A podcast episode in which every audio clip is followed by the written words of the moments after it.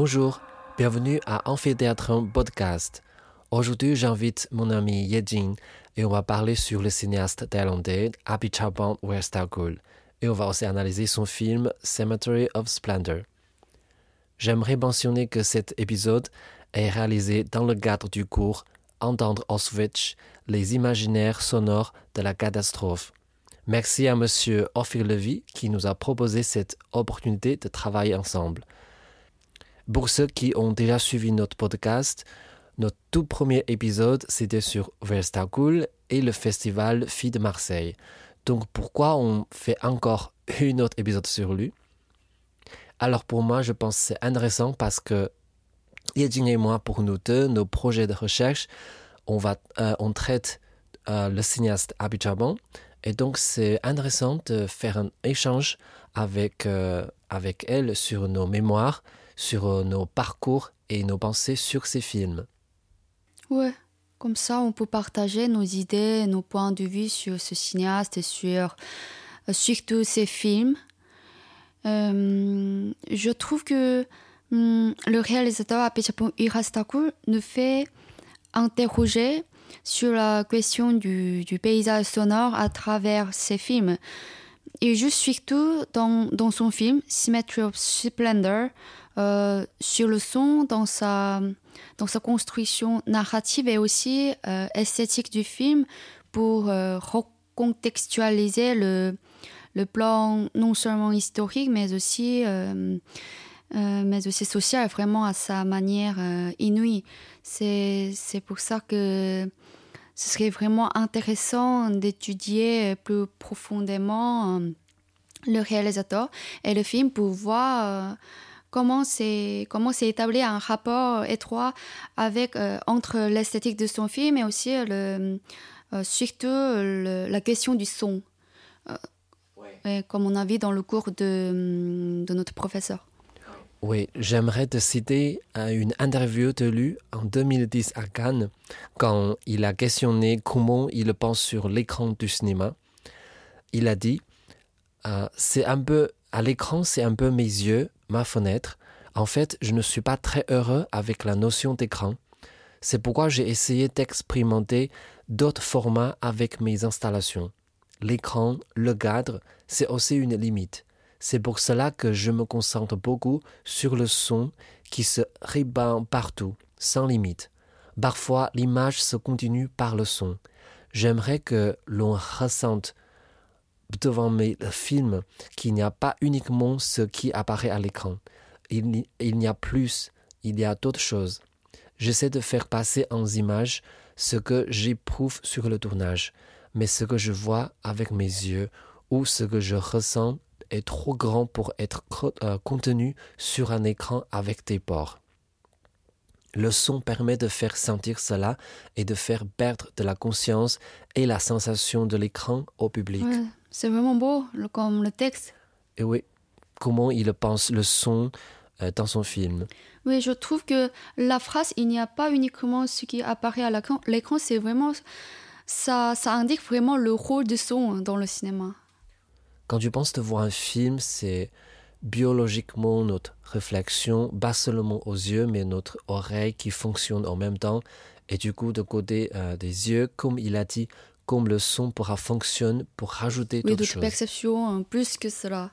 Oui, donc dans cet épisode, on va parler un peu, euh, se concentrer sur l'analyse de cet artiste, comment Apichatpong réalise à, à certaines séances de récits de narration euh, des sujets à travers de sons. Tout d'abord, c'est nécessaire de présenter qui est Apichatpong. Euh, Apichatpong Urastakur, il est considéré d'abord comme un cinéaste très très contemporain. Mais on dirait qu'il est, plus que ça selon ses carrières professionnelles. Il exerce déjà euh, plusieurs métiers dans sa vie. Il est à la fois un réalisateur, un cinéaste, un producteur, mais aussi un plasticien, euh, aussi plasticien de l'art. Il est né le 16 juillet 1970 à Bangkok, en Thaïlande. Il a grandi à Khon Kaen. Euh, C'était une ville située au nord-est de la Thaïlande. où ses parents étaient, étaient médecins dans un, dans un petit hôpital. C'est pour ça qu'il est influencé beaucoup de son, de son souvenir d'enfance. Comme ça, on voit très bien l'image de l'hôpital à travers ses films. D'après lui, quand il était enfant, il a déjà des salles de cinéma construites en banlieue de petits villages où il visite très très souvent. Et là-bas, il a vu plein de films, non seulement des films Thaïlande, mais aussi des films Hollywood qui lui inspiraient beaucoup. Mais il n'a pas commencé à s'intéresser tout d'abord euh, tout directement au cinéma. Avant le cinéma, il a, il a étudié d'abord euh, euh, l'architecture à l'université de Konkan avant de partir aux États-Unis, surtout à Chicago, parce qu'il a changé ses voies euh, pour commencer à étudier le, euh, le, cinéma à Chicago. Du coup, il a passé trois ans euh, à Chicago jusqu'à l'obtention de son master. du coup, il a obtenu son master en 1997. ce séjour, d'après lui, ce séjour lui permet vraiment de basculer sa vie parce que c'est durant ces années qu'il s'est particulièrement intéressé au cinéma, surtout expérimental à cette époque-là à partir de 1997. Il a, présenté comme ça ses travaux à un public international. Mais après, de retour en Thaïlande, il a entamé sa démarche, d'abord en tant que euh, plasticien en développement une, pratique de l'installation vidéo. Il a fait beaucoup de recherches sur les différentes méthodes de, de présentation euh, de ses œuvres à travers euh, une vidéo, une installation ou une performance. Tous ces travaux lui permettent de, prolonger ses films euh, jusqu'à aujourd'hui. Alors, en 1999, il a créé sa propre société de production qui s'appelle Kickdown Machine. C'est un studio du, du cinéaste dont dont son but est, d'abord euh, d'aborder subtilement les, les, enjeux politiques et sociaux. Indépendamment de l'industrie euh, commerciale, euh, ces maisons de production participent avant tout à la promotion du, du cinéma expérimental et aussi indépendant. depuis ces années-là, il, a mis, il a mis en œuvre ses projets artistiques et aussi ses longs métrages. Et cette production de société n'a pas seulement produit ses propres films, mais aussi, il offre des concours de courts-métrages pour les nouveaux jeunes, euh, pour les nouveaux jeunes cinéastes thaïlandais. Et aussi sur le site, il partage non seulement les activités euh, et les présentations de films, mais aussi ses poèmes, les photos, les reportages de voyage. Pour moi, c'est un bon moyen de nous euh, apprendre, d'approcher de lui, comment euh, pour, savoir, euh, pour voir comment il est comme un artiste, pour voir un peu sur ses parcours. À travers les, vraiment les différentes méthodes. Et voir sa mm, position, être artiste, mais aussi qui est très très engagé dans la politique thaïlandaise, euh, surtout les mouvements sociaux depuis 2019 contre famille royale Thaïlande. Et du coup, son premier long métrage est réalisé en 2000. C'est euh, le, le, nom du film, c'est Mysterious Object at Noon. Hmm. Vous avez vu ce film? Oui, on a, on a dit on a vu, mais moi j'ai dormi pendant la séance. ouais, mais, mais ça, ça arrive. Si on est fatigué. Ouais, dormir avec le film d'Abhi pour moi, c'est romantique, c'est normal. Ouais, ouais. Mais pour moi, ça raconte euh, une histoire. C'était vraiment comme, comme, comment dire, comme un art euh, surréaliste. Euh, parce que le, le, cinéaste prend un moyen de, qui s'appelle un cadavre exquis. Je sais pas, je sais pas exactement ce qui s'appelait, mais c'est un, un moyen de cadavre exquis c'est on, prend la parole euh, euh, à chacun euh, de n'importe quelle personne. Comme ça on continue à raconter l'histoire c'était vraiment comme un mélange documentaire faux documentaire mais à la fois oui une fiction documentaire fiction. comme son premier long métrage. Hmm. Alors, deux ans plus tard, ce, ce réalisateur, fait son apparition euh, avec son premier long métrage de fiction euh, qui s'appelle Blissfully Yours. alors, ce film a récompensé le prix du meilleur film dans la section Un certain regard. À la suite, euh, Tropical Malady. Ouais, Tropical Malady, c'est le film que je traite dans mon mémoire. Ouais, ce film se voit décerner, décerner aussi le Grand Prix du jury en 2004. Le réalisateur a pris aussi sa tête avec son film Syndromes and a Century dans la 63e compétition officielle du Festival de Venise, en 2006. Alors, ensuite, son film Uncle Boomy a remporté la Palme d'Or en 2010. Alors, Mekong Hotel, c'est n'est pas son long métrage, c'est juste un, moyen métrage. Hmm se, fait projeter en séance spéciale en 2012 et en 2021, il a reçu de nouveau le prix du jury pour Memoria au Festival de Cannes. Ouais, il est beaucoup de recommandé en Europe par ses films. En revanche, en Thaïlande, il n'est pas vraiment très très connu. Oui, il, est plutôt. Ah, je ne sais pas, je peux dire comme ça, mais il est plutôt rejeté, non? Rejeté, euh, qu'est-ce que ça veut dire? Il, est plutôt laissé de côté par, euh, par, son, par l'État, parce que ce film a déjà reçu beaucoup de censure euh, par l'État. Euh, hmm. c'est pour ça. J'ai un ami thaïlandais qui m'a dit que Abichabon et Thaïlande est regardé comme un cinéaste indépendant, toujours. Ouais, ah ouais. Parce que quand les gens pensent à ces films, ils ne sont pas vraiment commerciaux. C'est des, films un peu différents que des, euh, des films de mainstream dans les salles de cinéma. Dans cet épisode de podcast, on va parler principalement de son film en 2015, Cemetery of Splendor. Et là, j'aimerais encore citer une interview qui va parler sur ce film. À l'image de mes autres projets, Cemetery of Splendor a évolué de façon très organique en réel.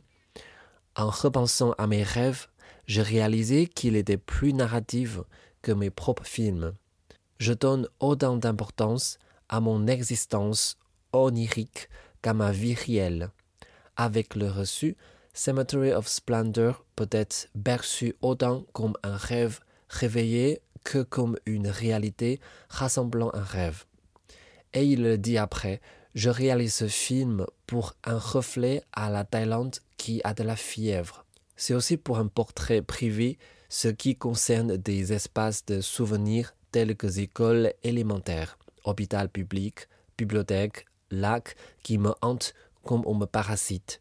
Je me cache dans un rêve en me protégeant contre la maladie de l'actuel avec les gens en sommeil. C'est cet entretien que j'ai découvert euh, dans, dans, le cadre du journal coréen euh, pour euh, pour fêter la sortie de son film Symmetry of Splendor. C'était, euh, c'était un interview euh, qui a réalisé en Corée avec le journaliste coréen. Ah. Ouais, ouais.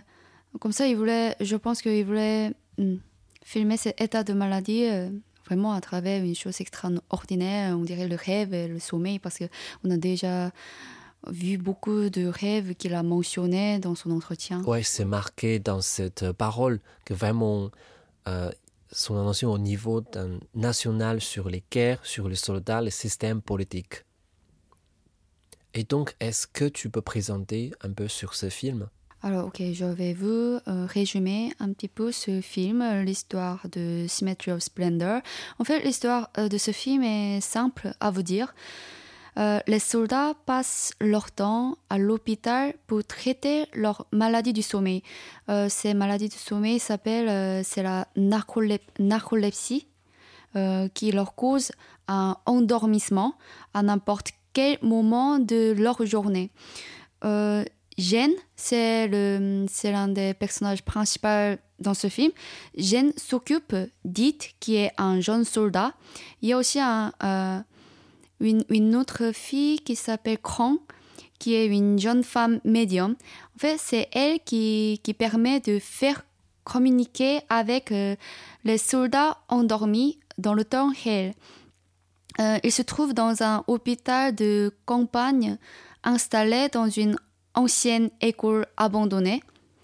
Euh, les soldats se réveillent à intervalles, c'est vraiment à cause de leur maladie de, de sommeil.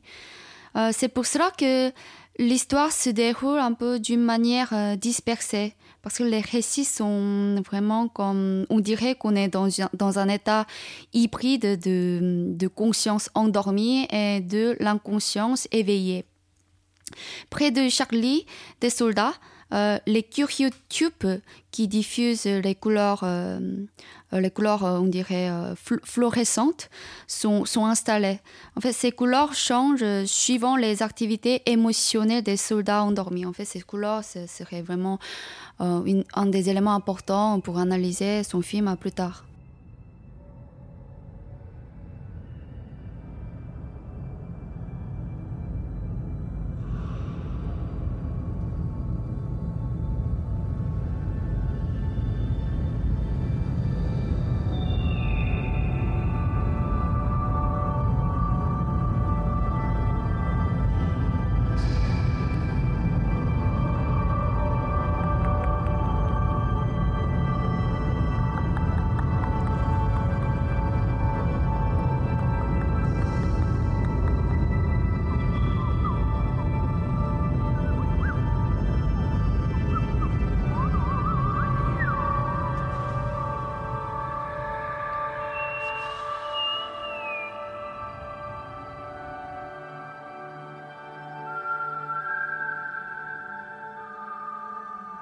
C'est un peu dur euh, la, situation politique de la Thaïlande.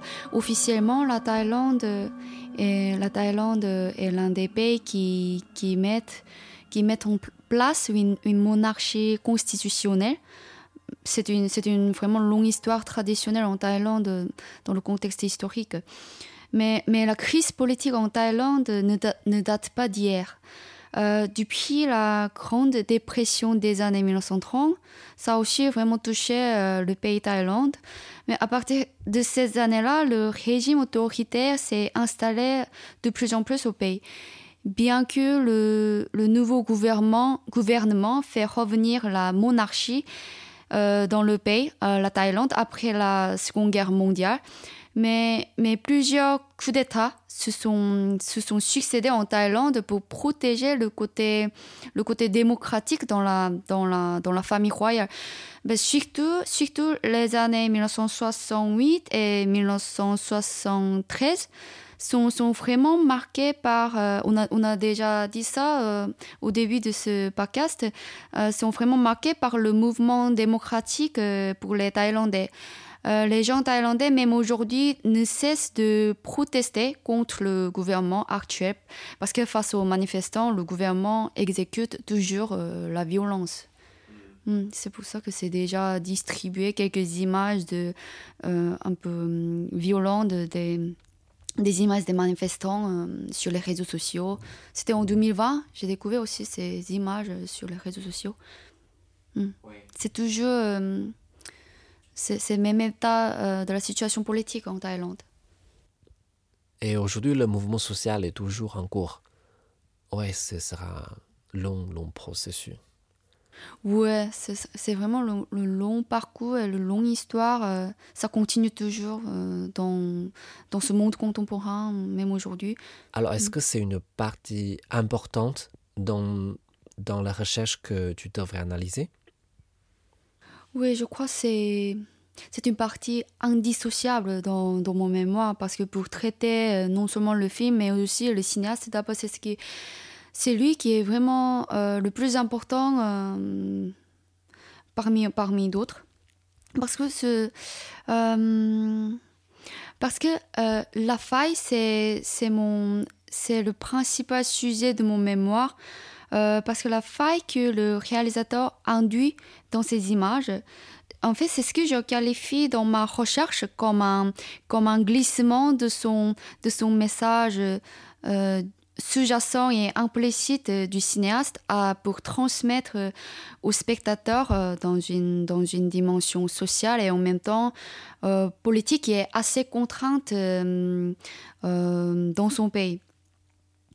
Du coup, euh, le paradoxe temporel euh, euh, vient de la faille par laquelle une image se projette dans, dans l'autre dimension temporelle. En fait, c'est pourquoi il joue sur, ces sur ce paradoxe temporel. Parce que c'est ce que j'ai découvert, c'est c'est pour éviter la censure de son pays. Le réalisateur a pris ces moyens, on dirait, dérivés. Du coup, pour d'abord analyser, et étudier son film, pourquoi il a mis ces images euh, de ces manières. Il faut d'abord, pourquoi, euh, dans quelle situation politique euh, il, a, il a entouré de quelle situation d'environnement politique, social. Hmm. Hein.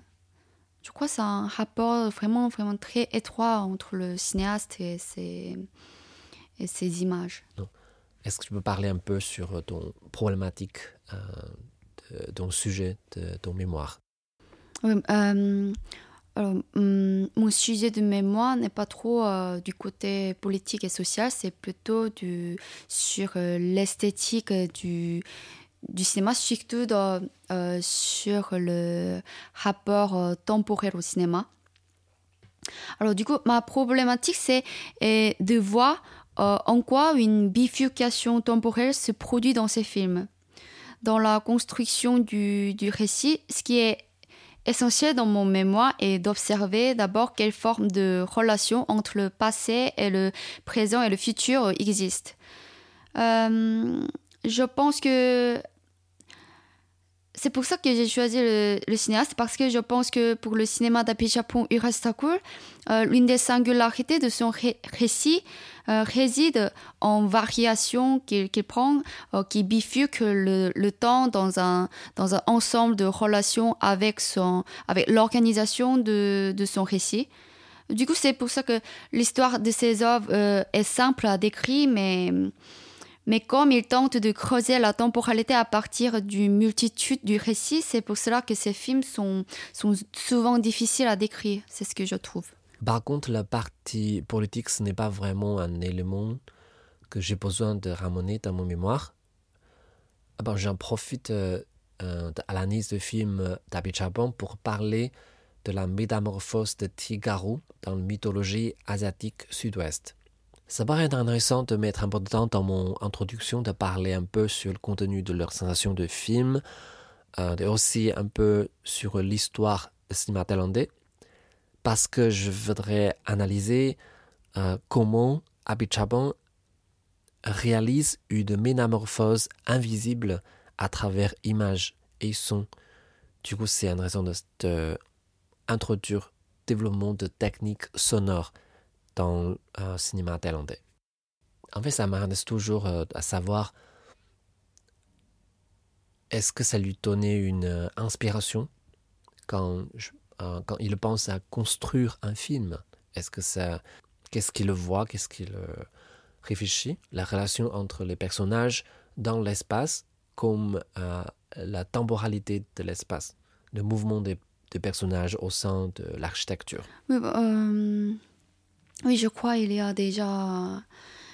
Oui, ces films sont déjà influencés par son étude d'architecture, parce que euh, euh, certains disent que euh, pour qualifier son film, certains disent que ces films, c'est vraiment, comment dire, sont vraiment la construction du film, c'est vraiment clair, net, c'est plutôt dispersé. Mais mais je trouve pas comme comme eux.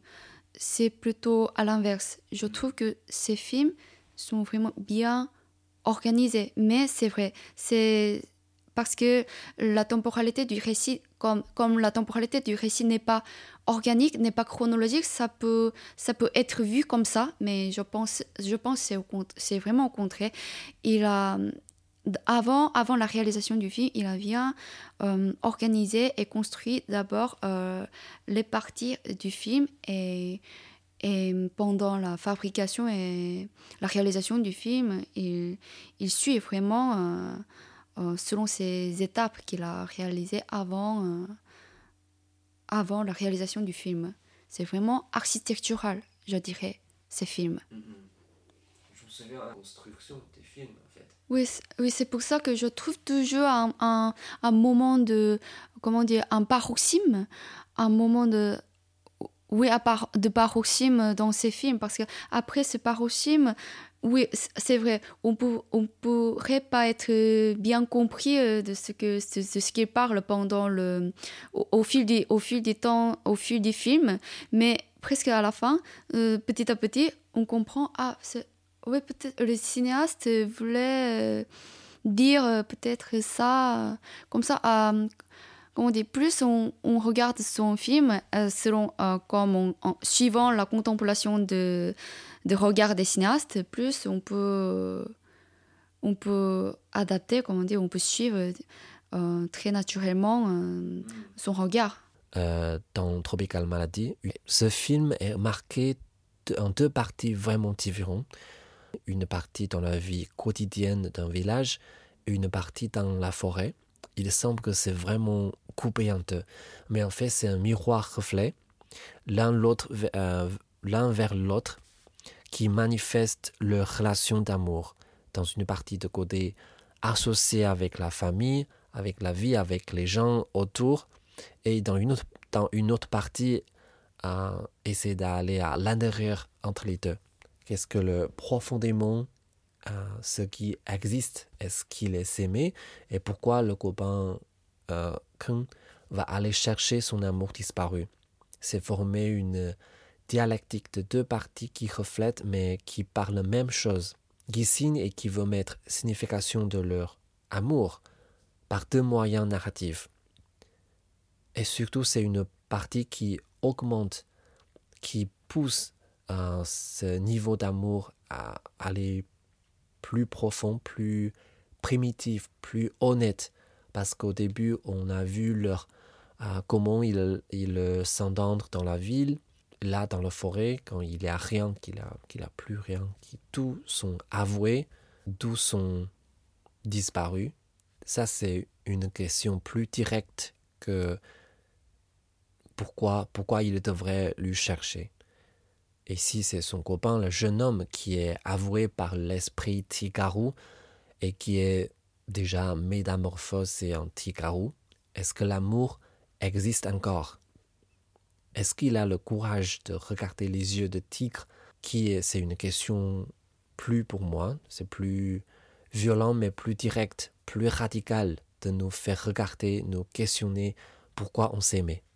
Et là, on va revenir à ce film Cemetery of Splendor. D'après toi, comment la construction de ce film? Euh, Je crois, hmm, d'abord, euh, hmm, parmi d'autres films, ces films Cemetery of Splendor, c'est, je crois, c'est plus facile à, comprendre la construction du euh, narratif du film. Parce que c'est pas, pas trop dur pour moi de d'écrire les images, l'écoulement du temps. Non, l'écoulement du temps, ça peut être un peu dispersé, mais en tout cas, je peux, je peux le suivre. Euh, la construction narrative du film, c'est par rapport à d'autres films, c'était plutôt bien. Euh, c'est, ça a été construit bien, plus clairement que d'autres films. Euh, comme, comme vraiment un cinéma, pas expérimental, mais c'était vraiment comme un cinéma de fiction. En fait, c'est ce qu'il a qu'il voulait, euh, euh, qu'il avait euh, dans la tête avant la, avant la réalisation de ce film. Ouais, je pense le mot légèreté au niveau de construction. On a une histoire de début au bout qu'on voit très bien ce qui se, ce qui se passe parce que il nous présente les, les, les scènes, la situation dans l'hôpital depuis tout début du film, qu'on va savoir qu'est-ce qui se passe. C'est-à-dire euh, Jen euh, est là pour s'occuper des soldats, c'est déjà tout commencé. Mais après quelque chose qui arrive à travers les images et sonores, on va comprendre euh, il y a quelque chose qui existe, qui existe que c'est pas seulement que ça. Ce sont les soldats endormis parce qu'il y a trop de choses qui arrivent en même temps. mais c'est quoi? Ça nous fait deviner c'est par le son, surtout le son, qui pourra nous emmener des expériences qu'on va découvrir. On va découvrir qu'est-ce qui se passe. Surtout quand les deux femmes, les deux princesses qui, qui viennent. Les deux princesses? Oui. Hmm. Quand on comprend que là, euh, l'esprit de soldat qui est dans son corps. Mais c'est comme vraiment imaginaire. Mais on ne sait pas si c'est vraiment une imaginaire de gêne ou c'est ça, ça, euh, ça vraiment. Hum, c'était vraiment une scène du réel, on ne sait pas. Parce que euh, les deux scènes sont, se sont enchaînées vraiment très naturellement. Mais oui, par rapport à d'autres films, euh, dans ce film, Symmetry of Splendor, il n'y, a, il n'y avait pas de film, comment dire, il n'y avait pas de partie euh, séparée comme d'autres films. Syndrome, euh, comment dire, Syndrome Century, comme Syndrome Century ou Tropical Malady, il n'y avait pas de partie séparée. C'est vraiment une partie tout entière. Mm. Dans ce film, laquelle séquence est plus remarquée pour toi? Euh, Comme je vous ai dit tout à l'heure, pour moi, dans les films de Japon il y a toujours une scène de, je dirais, paroxysme.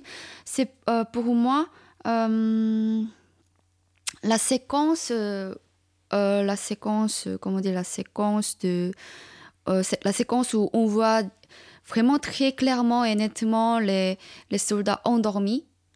Mais, mais pendant ces plans, on voit aussi les trois plans qui n'ont aucun rapport avec euh, le plan où les soldats endormis et aussi ce plan est associé à d'autres plans de la salle de cinéma et aussi euh, oui la salle de cinéma et aussi la salle à l'intérieur de la salle de cinéma et aussi la sortie de la salle de cinéma.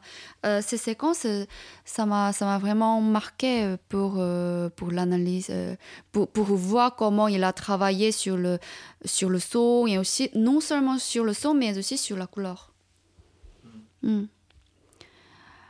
Euh, du coup, pour vous euh, décrire un petit peu euh, cette, deuxième séquence, voilà. Alors, en fait, la séquence commence par nous montrer deux ventilateurs au plafond filmés en contre-plongée. Avec le bruit de la nature, la couleur du ventilateur se varie par le reflet des tubes qui diffusent les couleurs installées près des soldats endormis. Nous voyons ensuite euh, chacun des soldats endormis dans, leur lit. Euh, les couleurs du tube changent du rouge à bleu et de vert à blanc. Euh, quand la couleur du tube se transforme en blanc, euh, l'autre image survient tout d'un coup. Euh, nous voyons tout d'un coup subitement une image où un homme est endormi en pleine nuit euh, avec sa femme qui s'allonge en dessous de, de cet homme. À gauche de l'image, nous voyons une lumière émanant d'un réverbère. Derrière nous, nous voyons un mur où se dessine le... le euh, je ne sais pas si c'est vraiment le groupe des soldats, mais je pense que ce serait le groupe des soldats, euh, le groupe des soldats alignés. Euh, et aussi, le bruit de nature circule dans, dans l'image continuellement. Ensuite, nous voyons un, une autre image ou un paysage de, de petits ruisseaux autour duquel de jeunes gens s'asseoir. Derrière d'eux, à gauche de l'image, un, un éboueur balaye le sol. Euh, par la suite, nous voyons euh, l'arrêt du bus à laquelle se trouve une chaise. Un homme dort euh, sur, sur cette chaise. Derrière lui, une affiche publicité qui évoque le mariage international entre l'homme européen et une femme thaïlandaise est posée.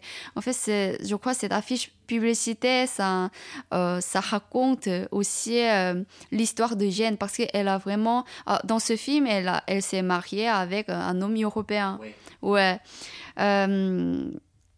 Alors, mais, ce qui est hum, remarquable dans ces trois plans, d'une part, ce sont les couleurs qui se varient comme si nous, comme si nous évoquions un tube de l'hôpital. D'autre part, le bruit de nature qui, persiste. Euh, le réalisateur nous, montre sans cesse aussi les gens qui s'endorment comme les soldats endormis parce que pendant ces trois plans, non seulement les soldats, mais tous les gens sont, euh, s'endorment comme, comme les soldats euh, ensommeillé. Hmm. Mais après, le, plan de la salle de cinéma revient. Jeanne sort d'abord de la salle de cinéma après après elle, deux hommes emmènent It endormi pendant la projection ces deux hommes emmènent It vers la sortie de la salle. J'aime prendre d'abord euh, à la suite l'escalator. La caméra, en la suivant, s'arrête un moment. Elle se, elle se focalise sur les sur les escalators du, du centre commercial où les gens montent et descendent euh, en plan ensemble, la caméra filme en panoramique et aussi en plongée les escalators. Comme les trois plans précédents, la couleur du plan se varie. Mais ce qui est vraiment remarquable aussi, c'était vraiment ce moment de la surimpression. Par la surimpression, deux images se fusionnent, on dirait. Euh, c'était une image de l'escalator et aussi l'image de l'hôpital où les soldats s'endorment. Euh, la surimpression rapporte l'émergence parallèle de deux moments de deux temps euh, sous forme de, hum, je dirais, coloration à travers la couleur. je dirais que ce sont à la fois le temps du rêve et aussi le temps du réel, mais pas vraiment le réel, mais, ça peut être. Euh, la surimpression passe petit à petit vers l'image de l'hôpital où le tube change en rouge à vert et encore à blanc. Euh, le rouge revient et absorbe le bleu et le bleu revient et ensuite le vert revient. Comme ça, le réalisateur travaille vraiment non seulement le son, comme, comme j'ai dit, comme dit tout à l'heure, mais aussi la couleur. Parce qu'on n'en a pas vraiment le son des tubes quand les couleurs sont changées. Ouais, c'est pas parce que les tubes euh, ils ne sont pas comme euh, des tunnels de l'eau. Euh, de. Tu vois, le mouvement de l'eau non plus, ou non plus une tube de chimie ou quelque chose. il a des liquides ou des machines dedans. Mais non, dans, dans ce plan, dans ce plan-là, on n'entend rien. C'est un changement, et le changement de couleur, on peut voir aux yeux c'est un changement de couleur. On observe la couleur de blanc en avant. On voit, on voit une limite, on voit limite qui séparait les deux couleurs. Et ce qui est euh, commencé de bas en haut. Et du coup, ça, euh, avec 8 ou 10 tubes en total en même temps dans cette chambre énorme, la couleur de la. Euh, comment dire, la couleur de fond ouais, les couleurs au fond qui reflètent sur le mur, ça va changer en même temps. Et surtout dans le processus de... Quand il y a encore deux couleurs en même temps qui existent, comme dans la lumière néon, qui reflète le mur comme un monde très couleur. Quand la lumière sort euh, il a des couleurs principales de blanc et orange, mais entre les bleus orange, il a d'autres couleurs en même temps qui existent, mais qui sont en train de changer. À la fin, c'est totalement euh, bleu, et après, après bleu, c'est vert, et, et après, c'est totalement rouge, pour revenir en couleur unie. Des effets visuels qui, sont, qui ont l'air très magnifiques, qui me fait penser quand il a des choses qui sont vivantes derrière ces couleurs. Parce que sur le lit, ce sont des soldats endormis. On ne sait pas ils sont encore vivants ou pas. Leur corps reste euh, immobile. Ils ne, bougent pas comme un corps mort. Mourir, mort. Mais les changements de couleur à ce moment-là sur le mur, qui est au plus profond, qui sont très couleureuse, qui fait euh, revivre quelque chose, qui fait un effet plus joyeuse devant, les devant notre yeux et qui rajoutait un élément, un élément euh, mouvant. Et ça fait un effet très intéressant qu'on voit que oui, les soldats endormis, mais ils sont encore vivants. Ça me donne l'impression comme ça c'est surtout le son, et surtout le son muet. Il n'y a pas de son pour cette euh, partie de changement de couleur. Ça fait plus réel qu'on n'a pas dans notre réalité. On n'est pas dans la réalité où se trouve l'hôpital et le soldat dormi. On est dans une autre réalité. Une autre dimension. Dans une autre dimension qu'on n'entend pas. On ne peut pas jeter un œil à travers le changement de couleur de tube qui nous permet d'ouvrir une petite porte de cette dimension pour voir euh, qu'est-ce qui se passe là-bas. C'est comme ça, ça me fait penser les sorcières Ouais. regarder leur poule de cristal pour découvrir soit le futur, soit dans un autre espace, euh, qu'est-ce qui se passe. Mais en fait, on n'a pas de moyen de vraiment accéder dans ce monde, Mm. dans notre monde, mais par euh, ce beau bal de magique ou sortilège ou un miroir ou surtout la surface de soupe que la sorcière prépare et qui reflète un autre monde ou un autre espace. Oui, oui, je suis d'accord avec, euh, avec ton point de vue et ton idée. Parce qu'au niveau du son, d'abord, au niveau du son, d'abord, euh, comme, comme, comme tu as dit tout à l'heure, euh, le, le bruit de son, le bruit de son dé- déborde d'abord l'image visuelle du film qui, qui arrache toute autre acte de parole ou et de leurs mouvements chez les soldats, soldats endormis et aussi les, les autres gens qu'on a vus, euh, euh, les- l'homme et la femme endormis comme les trois plans précédents. Euh, du coup, c'est pour ça que pour moi, c'est vraiment hum, au lieu de la parole, les soldats voulaient exprimer euh, leur émotion à travers euh, ce changement vif de la couleur. Euh, le réalisateur fabrique ainsi un, un monde sonore, on dirait invisiblement euh, assourdissant. C'est c'est vraiment assourdissant chez les soldats ensommeillés. Euh, parce que le, le rêve mène les soldats dans un univers de, univers de combattants. Euh, la couleur et le, son ravivent, comme, comme tu as dit, leur état léthargique, soi-disant leur état de, de deuil. Hum, du coup, ce n'est jamais vu clairement dans les images visuelles, mais, mais on sait que les soldats sont toujours en guerre dans leurs rêves. Euh, c'est pour cela qu'ils n'arrivent pas à se réveiller.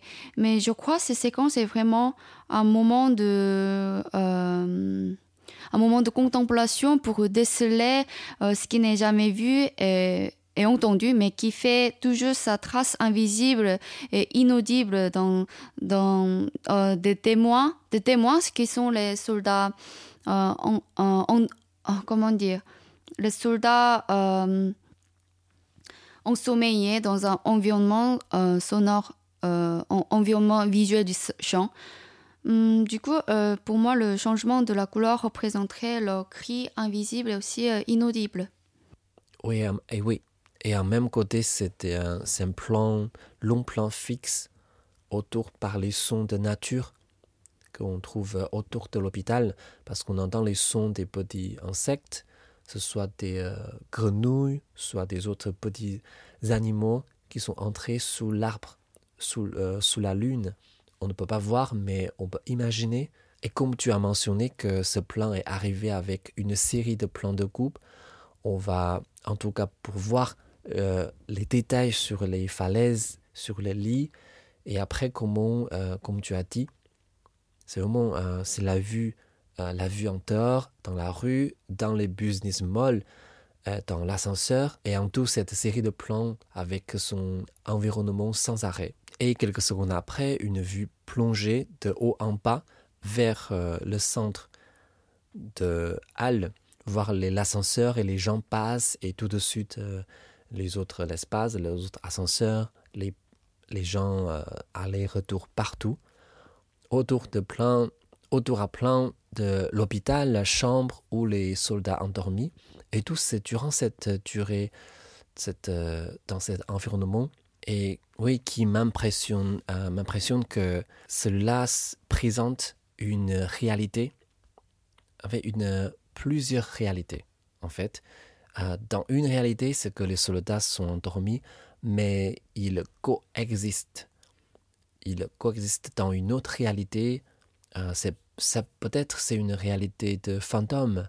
Ce sont des fantômes de soldats qui sont vivants, qui marchent dans le business mall, qui marchent dans l'ascenseur et qui sont à côté des gens euh, dans la vie réelle et dans le business mal qui les regarde en même temps avec eux. Donc ce sont c'est comme une liaison. Le son fait une liaison. C'est comme la couleur de changement euh, qu'on a parlé. C'est une ponts qui font euh, liaison entre le monde vivant de la réalité de l'hôpital avec le monde division de fantômes qu'on ne peut pas voir mais que imaginer, qu'on ne peut pas vraiment accéder mais on pourra se dire que c'est avec nous en même temps dans, dans un même euh, dans temporalité. Voilà donc celui-là c'est le son euh, je pense qui fonctionne euh, comme une liaison entre deux mondes. Je me sens que je voyage selon ces plans. Je voyage avec ces fantômes marchands. Au moment-là, les soldats sont endormis. Ils, ils ont ils, ils ont l'air morts, mais ils sont ils sont avec moi. Je suis avec eux. Je traverse les lieux à travers les différents endroits, même pour euh, même à travers ce monde, ces deux réalités et voyage avec eux ensemble. Oui, je suis d'accord. Euh, comme ça, je peux euh, je peux trouver à travers ces séquences une euh, comme tu, as dit tout à l'heure, une bifurcation, euh, comment dire, une bifurcation temporelle dans cette double articulation euh, sonore et visuelle. Euh, hmm, même si, même si le son du, du ventilateur, euh, comment dire, devenant hmm, je crois le son du ventilateur nous invite toujours à l'univers obsessionnel, comme si euh, on, comme, comme tu as dit, comme si on était toujours avec euh, les soldats endormis. Mm. Oui, comme ça, c'est l'illusion du son contribue à créer un, créer un défilement mystique du temps. Comme ça, les deux temporalités en même temps. Oui. Mm. Ici, j'aimerais bien euh, citer à Pichabon a dit dans une interview en 2010. Il dit Il y a différentes réalités, différents mondes spirituels. Voyez quelqu'un ici et soudain il y a un intervalle et alors deux, trois autres mondes apparaissent. C'est comme les reflets, comme les princesses dans le miroir, dans l'eau, tout, sur, euh, tout est sur illusion. J'ai dans mon temps ma recherche, j'ai trouvé qu'habituellement je parle de sa compréhension du cinéma, euh, surtout euh, lié à son reportage dans la région de nord-est euh, en Thaïlande. C'était où il a trouvé dans la période, pendant la période de la guerre du Vietnam. Au milieu de cette euh, région, il avait des hôpitaux militaires et dans oui, ces oui. hôpitaux, il a mm des salles de cinéma pour les soldats euh, pour être repose. Et donc les soldats qui pourra voir un film ensemble ici. Dans le film Tapichapan, il n'a jamais vraiment directement montré la scène de guerre, mais c'est l'intention toujours dans le cadre avec euh, son intention, il faudrait parler sur le douleur de guerre à travers les corps de soldats, pas seulement euh, leur corps, mais leur euh, histoire de vie. Par exemple, l'histoire d'amour d'un soldat dans le film Tropical Maladie, ou leur, leur euh, l'histoire familiale dans le film Encore le et aussi leur désir, leur désir vivant, encore là, encore être là, ou sans désir comme dans plan de, comme dans ce film que leur corps mort, aucun désir qui reste que son intention ou son, euh, son souci pour parler de ça. Et quand il pensait aux fantômes, euh, des corps qui restent immobiles, mais les âmes qui, sur l'image qu'il pensait que aux soldats regardaient les films, souvent à cause d'une guerre, leurs corps ne sont pas vraiment complets. Et aux yeux de ces histoires filmées par, euh, par les caméras, rassemblent plus de leurs souvenirs de vie passée et présent que le soldat regarde leur vie dans l'écran, en même temps euh, réfléchir leur vie réelle. La guerre et les personnages dans l'écran sont aussi des fantômes c'est tout devient fantôme et tous sont mélangés en même temps. Et pour Apichaban, c'est donc une opération où les fantômes se regardent dans l'obscurité. Et donc, je pense c'est euh, s'adresser aux hommes de voir qu'on a pu mettre lié avec soldats et fantômes. Est-ce que parce que ce sont leurs armes, euh, est-ce que leurs euh, corps sont encore là, qu'ils se mettent en guerre pour tuer les gens ou pour confondre un intérêt manipulé par une idéologie, euh, est-ce que c'est comme un fantôme? C'est une question parce que pour Abhichaban, fantôme est une existence différente. Pour nous aussi, c'est ils ne sont pas comme nous, Ah. que nous, on regardait notre propre désir qui sont vivants, on se sent vivant, mais fantômes, c'est comme euh, dans un autre monde, ils sont invisibles, qu'on ne peut pas toucher. Euh, Ouais. Il n'y a, rien, il n'y a rien de communiqué.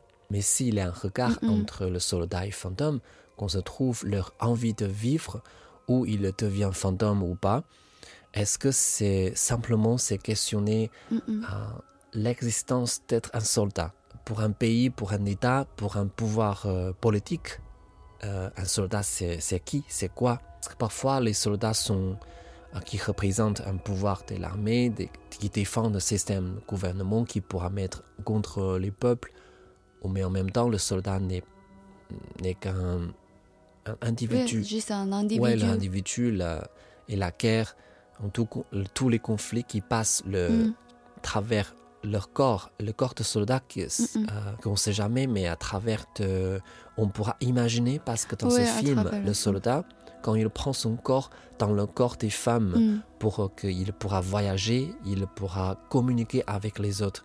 Donc dans ce cas-là, c'est que le soldat, en fait, il transforme son désir, euh, il transforme son regard vers ce monde avec un autre corps. C'est à un moment-là, Mm, il est, un, un il autre est un fantôme parce qu'il n'est pas le corps de lui-même.